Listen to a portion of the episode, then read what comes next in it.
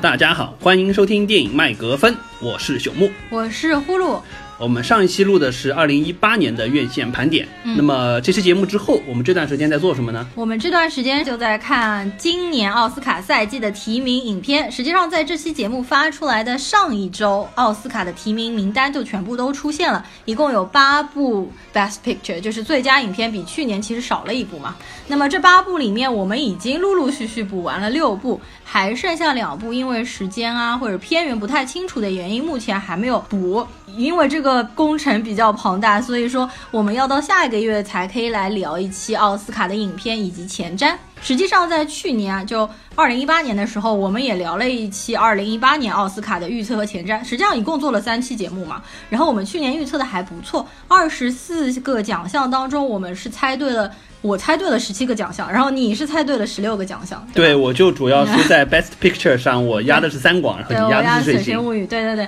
然后前年的话，我是猜对了十五个啊，所以不知道今年可以预测猜对多少个。呃，不过今年整体来看的话，可能会比较难，因为去年相对而言很多奖项没有那么多黑马在里面，今年感觉就局势比较乱。对，我觉得今年整体的反正片子的质量比较堪忧嘛，只有几个说比较亮眼。这样好，那么我们这个先不多说了，我们今天的主题呢是要来聊一下《流浪地球》。呃，对，今天为什么要来流浪呃来聊《流浪地球》呢？因为我之前也多多少少有说过，嗯，呃，我实际上是一个《三体》的脑残粉。我最早看大刘的作品，应该是当时他写《球状闪电》在《科幻世界》的那本杂志上看到的。然后之后我就觉得，哎，特别新奇。然后《三体》出来了之后，我也有去 follow 去看，从零六年第一部，零八年第二部，一零年，我差不多可能是到零七零八年，就他《三体》出到第二部的时候开始去看的。因为第一部当时并没有很火，而且第一部的主题相对它是从文革时代开始写嘛，对对对，就会让大家不太那么快容易看进去。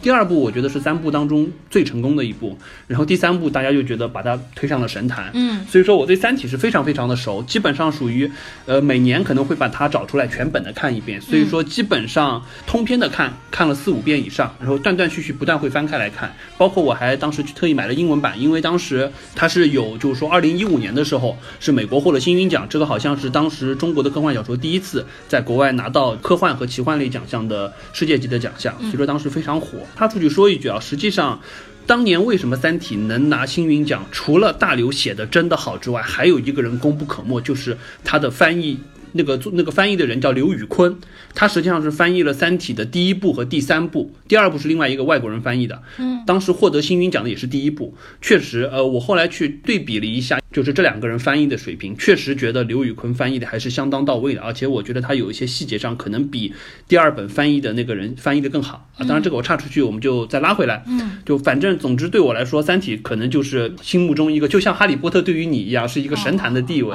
当然。你比我幸福的是，《哈利波特》的小说写的非常好，电影整个系列非常非常的成功，即使到现在的《神奇动物》还有继续有的看。对于我来说，当年说《三体》要拍电影，而且这个电影让人就是非常蛋疼的一点就是。因为我们知道大刘实际上他之前一直是默默无闻的在娘子关的电厂做一个技术员，然后他的《三体》当时也是在那段时间之内写出来的，所以说当时《三体》第一部电影它是大概是十万美元的改编，呃十万人民币的改改编费，就把电影权给卖出去了。所以说之后所有东西实际上已经不在他的掌握之中。所以说当时大家提出来说啊要拍《三体》的电影，我心中悲愤感非常的强，我就担心肯定拍毁了，不用想肯定拍毁了。嗯，后后来陆陆续续的随着消息不断的爆出。最终这部片子基本上看来就是黄了，嗯，我心里还挺开心的，因为我觉得这部片子讲实话，以中国的科幻水平来拍科幻片绝对拍不好，嗯甚至说放到好莱坞去，我觉得可能也不太合适。我倒是反倒比较赞同之前，我记得高晓松有一次他说过，他专门聊过《三体》，他也是一个对《三体》还赞誉蛮高的一个人。他说，《三体》这种片子只有谁来拍，只有 HBO 买买回去拍。花拍全游的那个成本和那个功力去拍，才有可能把它真的还原到小说当中应该展现出来那些东西。所以说，《三体》没有出来，我还是挺欣慰的。当然，现在《流浪地球》这本书，因为这本实际上它和《三体》不一样，《三体》是三部头的鸿篇巨著，非常非常的长，《流浪地球》实际上是刘慈欣他在两千年的时候也是发在《科幻世界》杂志上的一个短篇小说，非常的短。看一看，大概也就是半个小时，最多不超过一个小时，对，非常的快。而且因为它的故事内容比较短，所以它不是一个完全叙事型的，它更多的是有一些就是散落的片段，去帮你勾勒了一个非常高概念的，我们就所谓《流浪地球》的这么一个设定。所以说，基于这样子的一部呃小说去改编一个电影，我觉得第一受到小说的局限性会比较小，改编的空间比较大。第二，就从现在透露透露出来的各个消息来说，感觉这部电影还是蛮值得期待的。所以，我们今天就相当于是给大家做一个前瞻。呃，我们俩没有那个能力去看所谓的大 V 超前点映版，我们只能等着这呃大年初一的时候，这部片子上映了之后去看。但是基于我们之前对于小说的一些了解，以及对于放出来的一些消息，今天我们就来聊一期关于《流浪地球》的故事。嗯，做这期节目之前呢，我也是把《流浪地球》这个短片其实看了一下，花不了一个小时的时间啊。大刘的这个文笔的话，真的是太直白了，有一点像科学教科书的那种感觉，就是说你不会感觉他的文笔写的非常抒情或者优美那个样子啊，所以说是有一点难读。我觉得没错没错，我觉得作为一个就是纯种的理工男，他的文笔确实相对比较平，并不是说好像有很。多优美的描写，或者说非常细节的刻画。对，我觉得，但是你可以被它的内涵所打动。那我以前看《三体》的时候，还有看《球状闪电》的时候，其实多多少少都是因为它文风的原因，其实有点读不下去。后来再加上就朽木给我的讲解，或者其他人讲解，我才慢慢的把他其他两部小说给读完的。确实啊，公正的评判刘慈欣的写作的话，他实际上最擅长的是第一，大量的高概念的，并且。呃，随着他写作的越来越往后期，他的就是说硬科幻的成分越来越高，他对于一些高概念设定下的细节的描写也越来越多，这是第一个。第二个，我觉得他对于人物的刻画实际上非常的好，倒不是说他对于人物的描写有多么细腻，他倒是说通过一些具体的事件，把这个人物的性格描写的张力性非常强。这个我们一会儿到时候聊到具体的，我们再再去展开好了。呃，第三个，我觉得实际上很关键点就在于他是和欧美的科幻作家有一些不太一样的，就是他实际上有一个。很强的人文情怀在里面，它对于很多人性的本质，尤其是对于这种高概念的架空的未来的设定的情况，不是完全架空了，实际上还是半架空的这种未来设定情况下，人类社会面临着这些，尤其是像《流浪地球》也好，《三体》也好，实际上是面临一个巨大的危机。在这种危机面前，人类会怎么样去看待这个事情？怎么样去看待自己？看待整个价值的改变？我觉得这块实际上是至少是我看完，尤其是《三体》对我冲击力非常强的一点。那么接下来呢，我们就呃稍微花一点时间，我先把《流浪地球》这本。小说，呃，他大概说的内容给大家稍微过一遍，这样子，如果说呃听众朋友们不想说再去翻这本小说的话，大概听我说完也知道说啊，这是一个什么样的背景设定。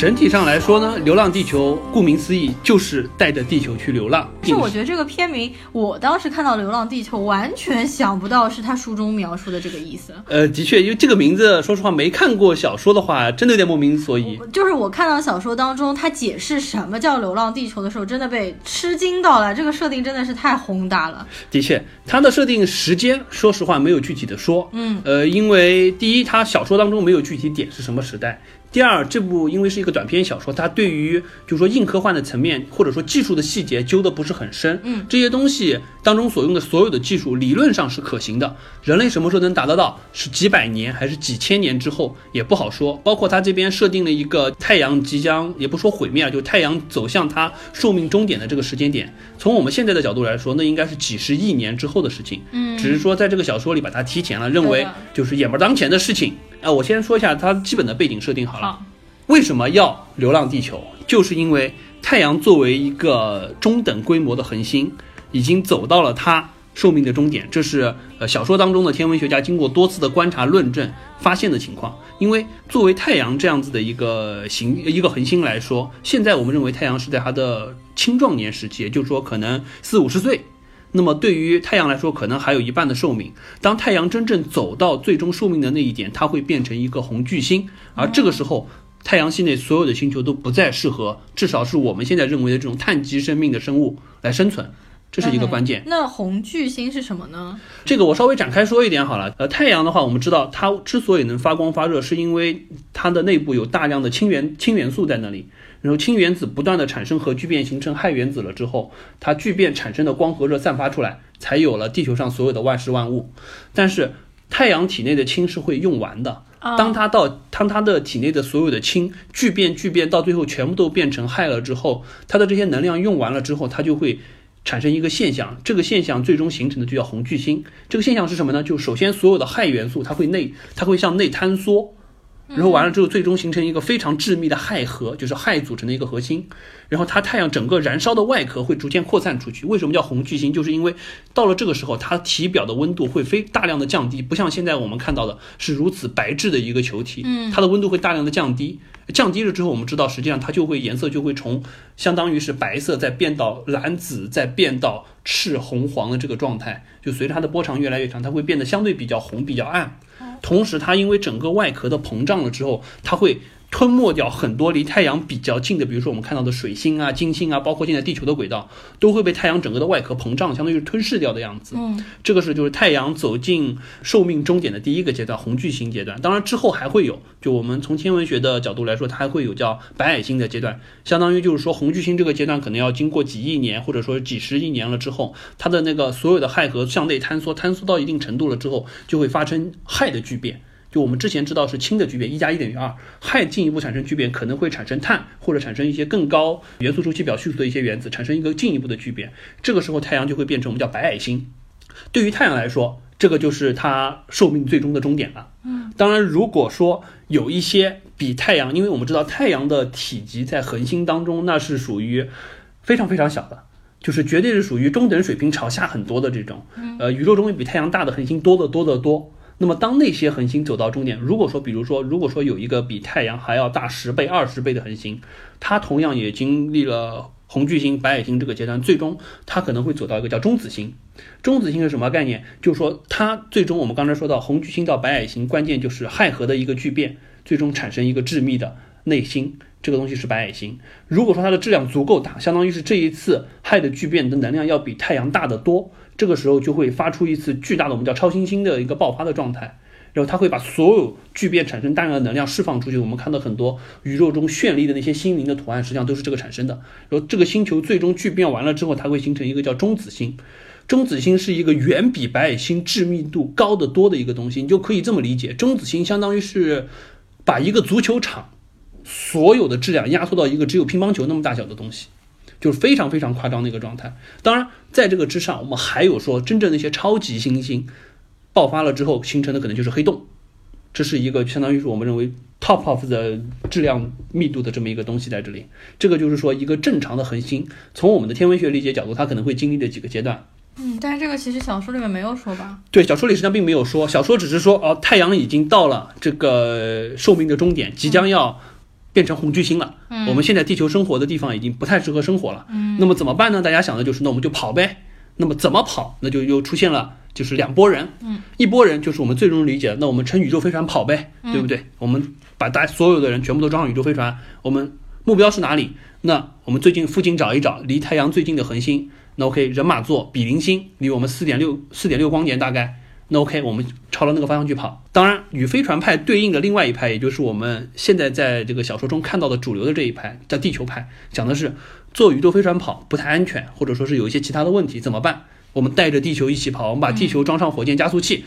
把整个地球带到。外星球去，对我当时看到地球拍的这个时候，真的是被震惊到了。他居然，我觉得这是我之前完全没有看到任何其他科幻小说或或者科幻电影当中提出的，就是把地球作为就超级脑洞大开的一个设定。对，就是绕地球整个自己飞过去，你知道吗？这真的是让人大开眼界。然后呢，就当时的人们就反正分成两个派，一个是飞船派，一个是地球派。那我当时最初看到飞球派的时候，比如说像那个电影《二零一二》，不是要世界末日了嘛？不是造了诺亚方舟，只有权贵阶级的人，你大富大贵，你或者是地位非常高的人，你才可以有机会买到这张票，然后上船。对，就什么十亿美金买一张船票上船的那么像这个飞船派，我当时想的是，是不是因为地球多少亿人，几十亿的人，那你可能才只有千万分分之一的人，你才可能有机会上这个飞船逃走嘛？但实际上后来看下来。呃，推翻他的这个理论呢，倒不是因为这个原因，是吗？对，没错，他这里面实际上做了一个比较巧妙的设定啊。我们先提一下，就是说之前我们最容易想到飞船派出现的问题，嗯，就是说谁上谁不上，对，谁有特权上。但是这个东西怎么讲？这个故事实际上在后来的《三体》当中有大量的引用，因为当时就说到这个三体星人要来了，地球人怎么办？跑。嗯，但是三体星人很明确的说，这个东西我们一点都不担心，因为这个事儿不会发生。是世界证明这个事情没有发生，因为政府你没有办法做这件事情。一旦你这个事情公之于众了，当大家知道你只能带走几千万分之一的人之后，所有的民众会破坏你这件事情，你这个事儿根本做不成。嗯，所以说，同样回到这个故事来中，实际上他就回避了这一点，他根本不提说我们这个相当于是伦理的问题或者道德的问题，他实际上提的是什么？哎，我们先默认，就是说这个技术水平，因为道理上来说，你能把地球整个推进到。四点六光年之外的一个星系，你的技术水平和物质水平、能量足足可以把所有的地球人装上宇宙飞船带走，这个是毋庸置疑的。带地球绝对要比造飞船跑出去要难得多。那么他这边设定的实际上是什么？这个从小说当中，他通过了一个很巧妙的一个小的故事来告诉大家，说是一个老师让学生设计一个相当于是课外作业，做了一个什么东西呢？做了一个大概十几十几厘米见方的一个玻璃生态球。这个球当中有水，有假山，有珊瑚，然后里面有动物，有一只小虾，然后有植物，有海藻，然后还有一些微生物。然后完了之后，这个就是我们生物学上所谓的生产者、消费者、分解者三态完成的一个循环。这么动物去吃这个植物，然后完了之后呢，去吸收二氧化碳，呃，吸收氧气，排出二氧化碳。然后植物呢，相当于是利用二氧化碳去合成氧气，然后分解者当中把这些有机质变化成无机质，这么一个过程。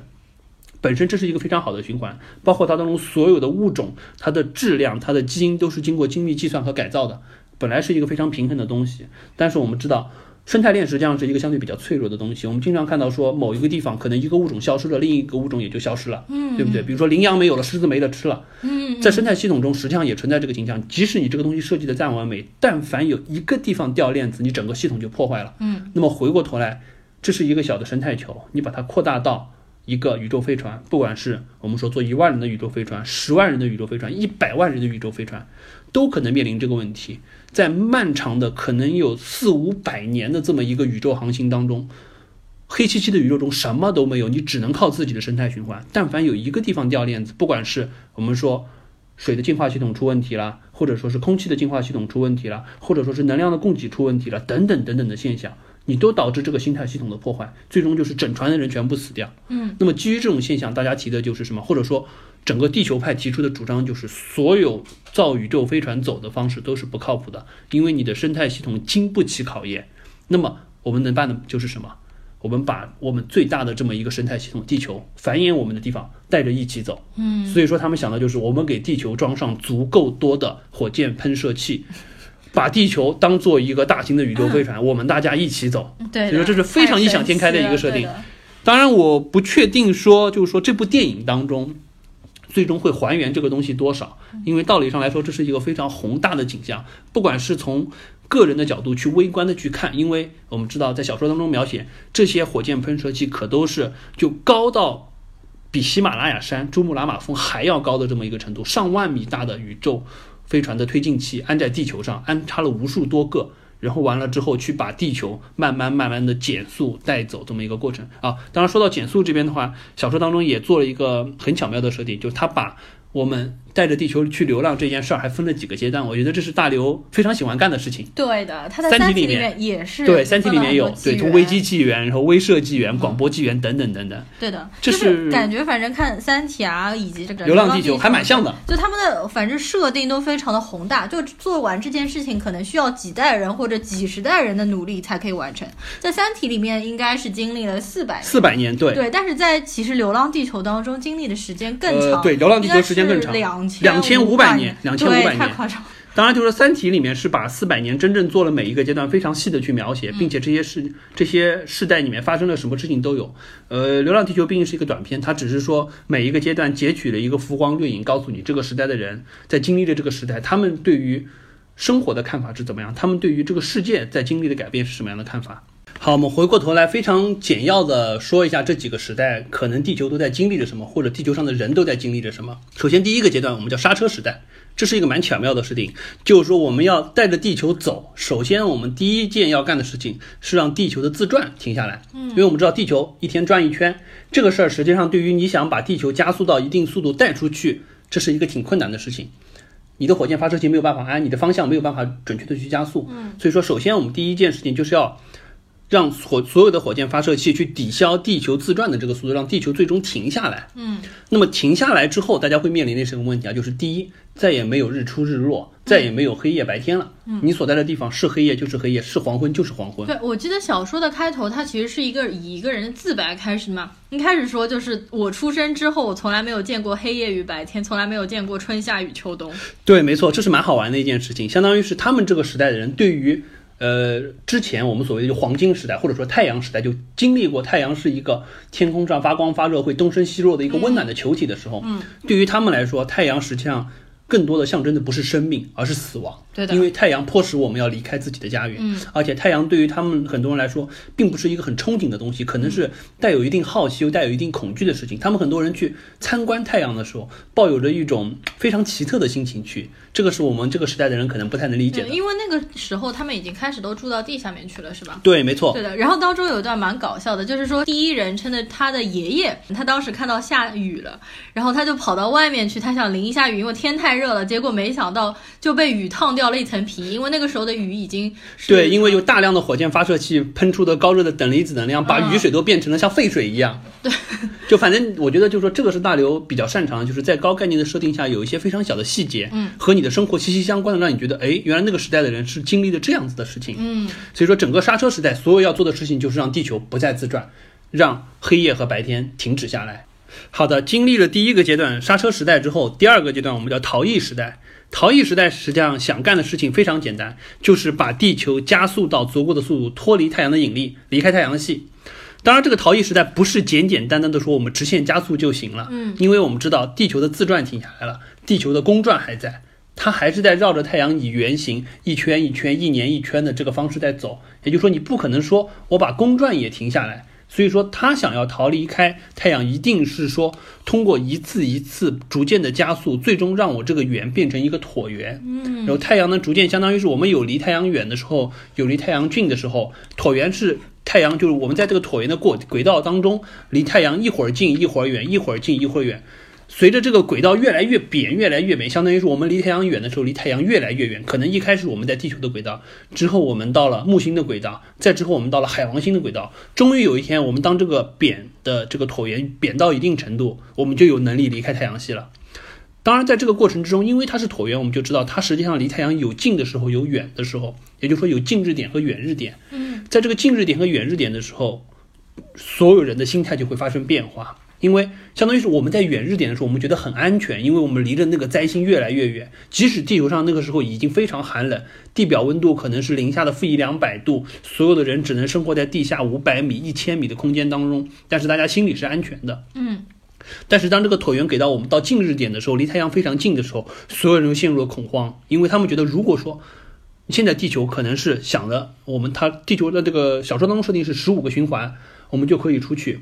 但是如果说计算稍微有一点失误，可能这一次就不是静止点了，我们就直接栽到太阳里面去了。嗯，所以说那个时候大家就非常非常的恐惧，对于太阳的恐惧感就越来越强，越来越强。整个这个周期，呃，小说当中看应该是几十年，因为我们知道正常的地球轨道一圈是。这个一年的时间嘛，随着这个轨道变扁，周期会变长。那么十五个循环差不多应该也就是几十年的时间。从作者从就是小说当中作者他从诞生在刹车元年开始，到最终实际上经历完整个的这么一个逃逸时代，大概应该是还是就是说中青年的状态的样子，应该也就是几十年完成这个过程。嗯，这个过程当中所有的人的心态都会在变化，而这个随着这个心态变化也带来了一系列的社会的价值的一些变化，这个还蛮有意思。我们一会儿可以挑几个有意思的点。嗯嗯。出来说，然后整个逃逸时代结束了之后，最后一个阶段实际上就相当于真真正的进入到流浪的时代。那这个时候实际上就是，第一，我们已经离开了太阳系，我们需要把地球加速到足够大的速度。当时的技术水平，光速的百分之一，那么四点六光年之外的比邻星，那就是四百多年的样子。我们加速，加速完了之后，匀速的行驶离。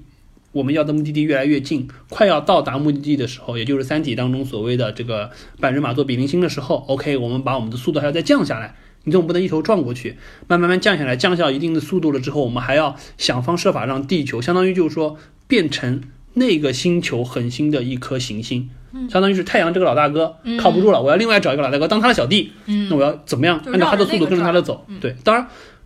我们看到《三体》当中看的，就是实际上过去了之后，也不见得有好果子吃。三体人还要想着逃出来呢，对不对？对。所以说这个反正这个就是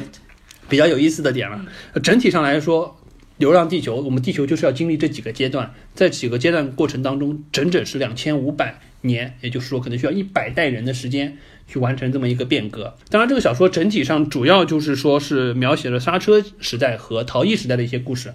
呃，逃逸随着逃逸时代的最后一次大事件。整个结束，基本上就所有的故事就结束了。最后只是大概的，相当于是留下了一个宇宙赞歌的方式，说了一下我们地球现在终于已经进入了流浪时代，真正我们一去不复返，和太阳 say goodbye 了之后，走进了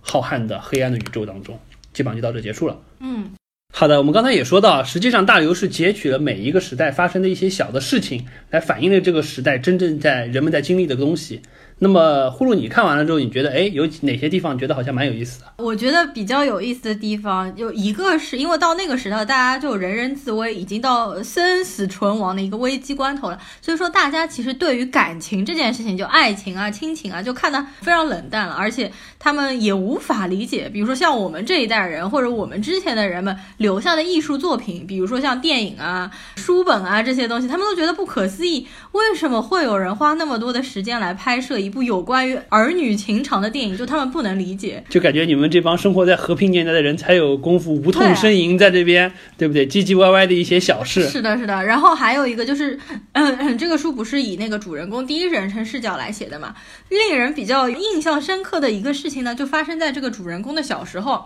就是说那个时候，不是大家已经对爱情这件事情其实看得非常的冷漠。就是说，虽然是一夫一妻制，但是夫妻之间的关系就变得非常的奇妙嘛，因为。它里面有一段描写，就是这个主人公的父亲有一天回到家里面，就对主人公的母亲说：“我最近喜欢上了小新，是小新吗？小新，老师，主角的老师，老呃，主角主人公小学班主任。然后他就说：我最近喜欢了小新老师，然后我最近想要搬出去跟他住一段时间。”完了之后，他的母亲就非常平淡，完全没有任何的表情，就说：“好呀，没问题，你去吧。”然后他的父亲还继续说。不要不要紧张，我其实去一段时间，说不定我过一会儿就不喜欢他了，那我就会回来再跟你们一起住。然后他母亲完全没有发表任何的看法和任何疑问，觉得是很平常的一件事，就像你要出差一段时间一样。对，完了之后呢，真的好像就过了一短两三个月的样子时间，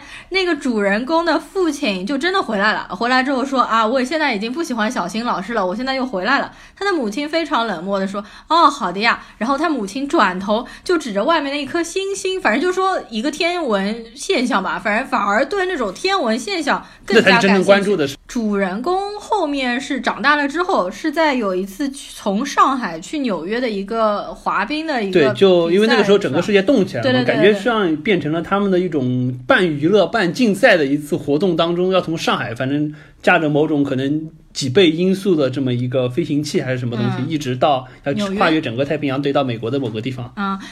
路上面反正就遇到了他的妻子嘛，他之后的妻子好像是抛锚在路边，然后他妻子是一个日本人，然后他们两个人就认识啊，相爱嘛，反正那个时候爱情已经不是那么重要的事情了。那个时候政府是有一个规定，也就是三对新人当中只有一对新人可以抽签生小孩。对，就结婚能不能生结结婚你们 OK，能不能生小孩你们要通过抽签去抽的。对，因为地球上面人口的问题嘛。那么后来结果他们还是抽中了。对，但是抽中的时候他们也是就一半开心。一半对对对，就是伤心，觉得就是说开心的是你有这个权利，伤心的是或者说有一点犹豫的是，是不是应该让自己的小孩出生在这个悲惨的年代？对的，的确啊，我觉得在这种地方，实际上是我比较喜欢刘慈欣去展开的一些地方。在这里，他相对而言还是就是不管是说爱情也好，或者说生育的权利也好，这还只是一个非常小的地方。呃，到了《三体》里面。这一块儿，或者说就我们所谓的硬科幻当中人文的成分就被大刘加强了很多。我觉得这也是和他写作的功底逐渐加深有关系。就比如说《三体》当中，我们也提到危机纪元，人类意识到三体三体星人要来，并且他们的技术水平高我们这么多，我们完蛋了。嗯，那怎么样去和他们对抗也好，或者求生也好？当时在整个危机纪元，大家实际上想的就是我们要不惜一切代价，动用全地球的资源去和三体人对抗。所以当时有了面壁者计划，嗯，有了后续一系列的各种各样不计成本的一些措施。当然，最后我们是知道，所有的面壁者计划除了逻辑，其他的全都失败了。所有我们为了抵抗三体人所付出的那些东西，最终都付之东流了。三体人通通不在乎，因为你这些东西没有一个计划能实现。或者说没有一个计划能阻止三体人来到地球，并且占领地球的。所以说，最后人类也经历了这么一长串的不计代价的去付出，去完成这么一个巨大的战略计划了之后，经历的是什么？就是耗尽了地球大量的资源，整个地球经济进入到一个大萧条时代。在这个整个时代当中，地球上可能是。死了大概十几亿人，所有人的生活的水平一落千丈，就真的属于这种就辛辛苦苦大半年，一夜回到解放前的状态。所以在这个过程当中，整个地球文明也开始意识到一点，在书中的概括就是给岁月以文明，而不是给文明以岁月。意思就是说，我们是应该给岁月、给时间，把时间塑造成一个文明，而不是说只是为了让我们这个文明苟延残喘，而让所有人的生活水平为了四百年后的一次危机。产生巨大的社会变革，所以说他们当时在就是大萧条了之后，就进入到了一个新的时代，人们开始说，我不再过度的去关注。三体人要来，这个四百年之后可能发生的危机，而是说我们要过好眼下的生活。当然，在这种眼下生活去丰富的状态之下，慢慢的，不管是我们所谓的人文科学也好，艺术与美也好，都逐渐又又复兴了之后，反而生产力又极大的促进了，相当于是人可能就是说有了更强的精神文明追求和对生活的向往了之后，反而去提升了对于就是说生产力的一个促进，就反正就回到这么一个状态。我觉得这个是六年八年之后。大刘在写《三体》的时候，把这一块做了进一步的深挖，并且我觉得实际上是让我看了当时觉得做的特别好的一点，因为那个实际上是通过主人公罗辑经历了五十年的冬眠了之后醒过来了之后，发现哦，原来这个世界已经变成了这个样子，并且整个社会为了这个危机经历了这么一次巨大的转变，我觉得这个是设定的特别特别好的地方。我们还是说回《流浪地球》这部小说吧。我记得在这部小说最后结尾的部分，实际上全人类面临了一次非常大的危机事件。对，没错。呃，实际上它是描写了是在逃逸时代的末尾，也就是说我们要把地球加速，然后离开太阳系最后的一个阶段。嗯，这个阶段实际上发生了一个什么事情呢？就是我们当时说了，这个把地球带走或者我们逃离的话，分两派，一派是飞船派，一派是地球派。核心他们提的是什么？就是地球派当时主导了整个社会。并且他们为了把整个地球带走，相当于是带着地球去流浪这件事情，建立了一个非常强权专制的政府。因为这个事儿，只有通过枪，就是这么一个专制的政府，或者说是这么一个政体，才可以完成。因为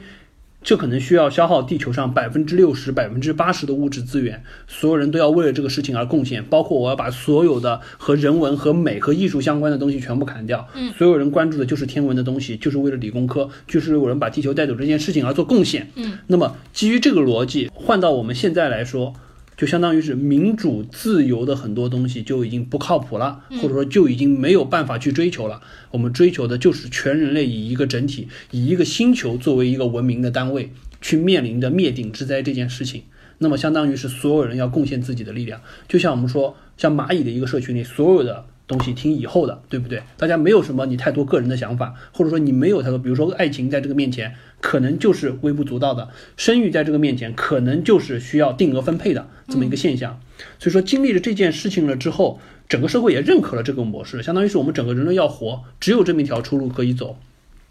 但是，随着我们地球在不断的一次一次加速，想要远离太阳的过程当中，大家不断的去在观察，因为大家觉得好像太阳可能在几百年或者说是上千年之后，就会经历到红巨星这个状态，把太阳系内所有的生命全部都抹杀掉。那么，太阳是不是真的在经历这个变化？是不是真的有这个灭顶之灾？大家好像发现，随着我们离太阳越来越远，我们不断的观察，好像太阳并没有明显的变化。道理上，我们离太阳越来越远，太阳应该会越来越弱，或者说，如果说它处于衰变的过程当中，你会觉得，即使你离它越来越远，太阳依然越来越热，应该是这么一个状态。但是大家发现好像并没有。慢慢慢慢的这种思潮就开始席卷了整个人类社会，大家突然觉得这是不是一个阴谋？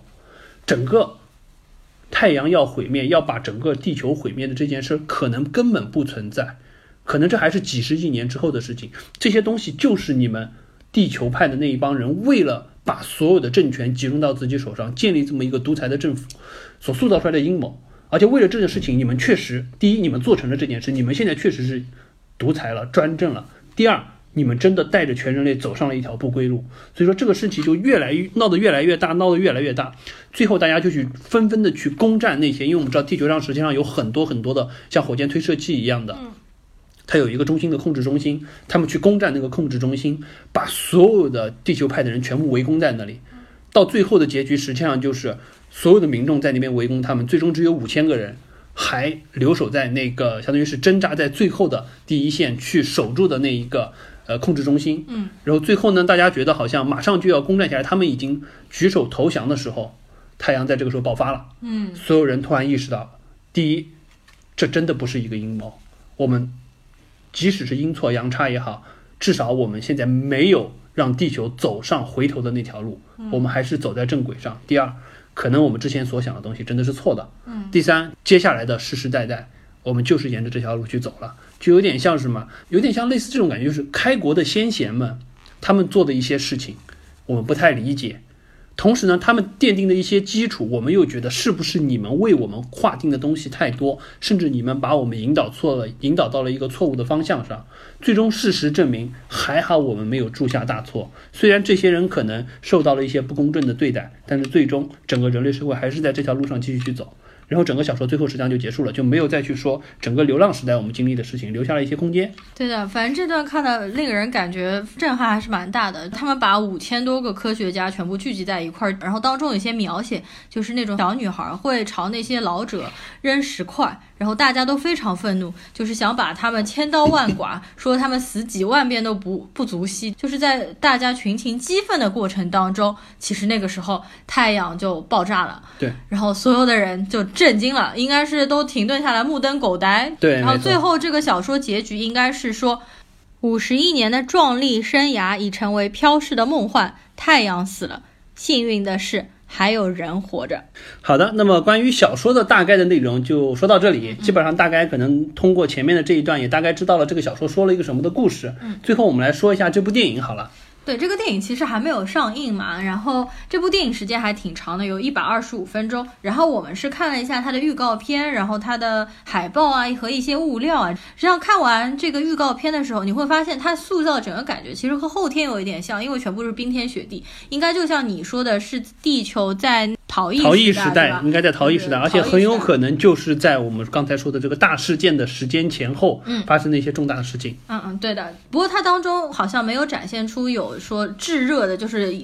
像地狱一样炎热的那种，全部都是冰天雪地的，对吧？然后从整个它的。预告片里面感觉它的视效什么做的还是蛮不错的。呃，对，还不错。这次反正投资成本也不低，而且五千万五其实是五千万美金，也就是三亿多人民币。对，已经算在国内的科幻片来说，已经算是不错的一个制作了。反正就据说这个团队是用了八个月的时间构建出整个世界观，然后还写了一个一百年的编年史，还编了教科书啊。末日世界的方方面面都做了很多的考量，就不是说它是一个非常短期、非常急促的情况下面做出来的一部电影。对，我觉得这是蛮好的一个，就是说至少是国内科幻片去真正打造一个合格的科幻片，蛮好的一个开头之作。选取这篇小说发挥的空间也足够大，打磨的时间也足够长，而且好像说这次绝大多数特效是在国内完成的。只有少量的东西，好像可能包给了韩国或者说是一些国外的特效组。当然，好像他们也提到说，这个维我们著名的维塔工作室也有一些贡献，但是这个贡献好像不是维塔的特效组，也就是说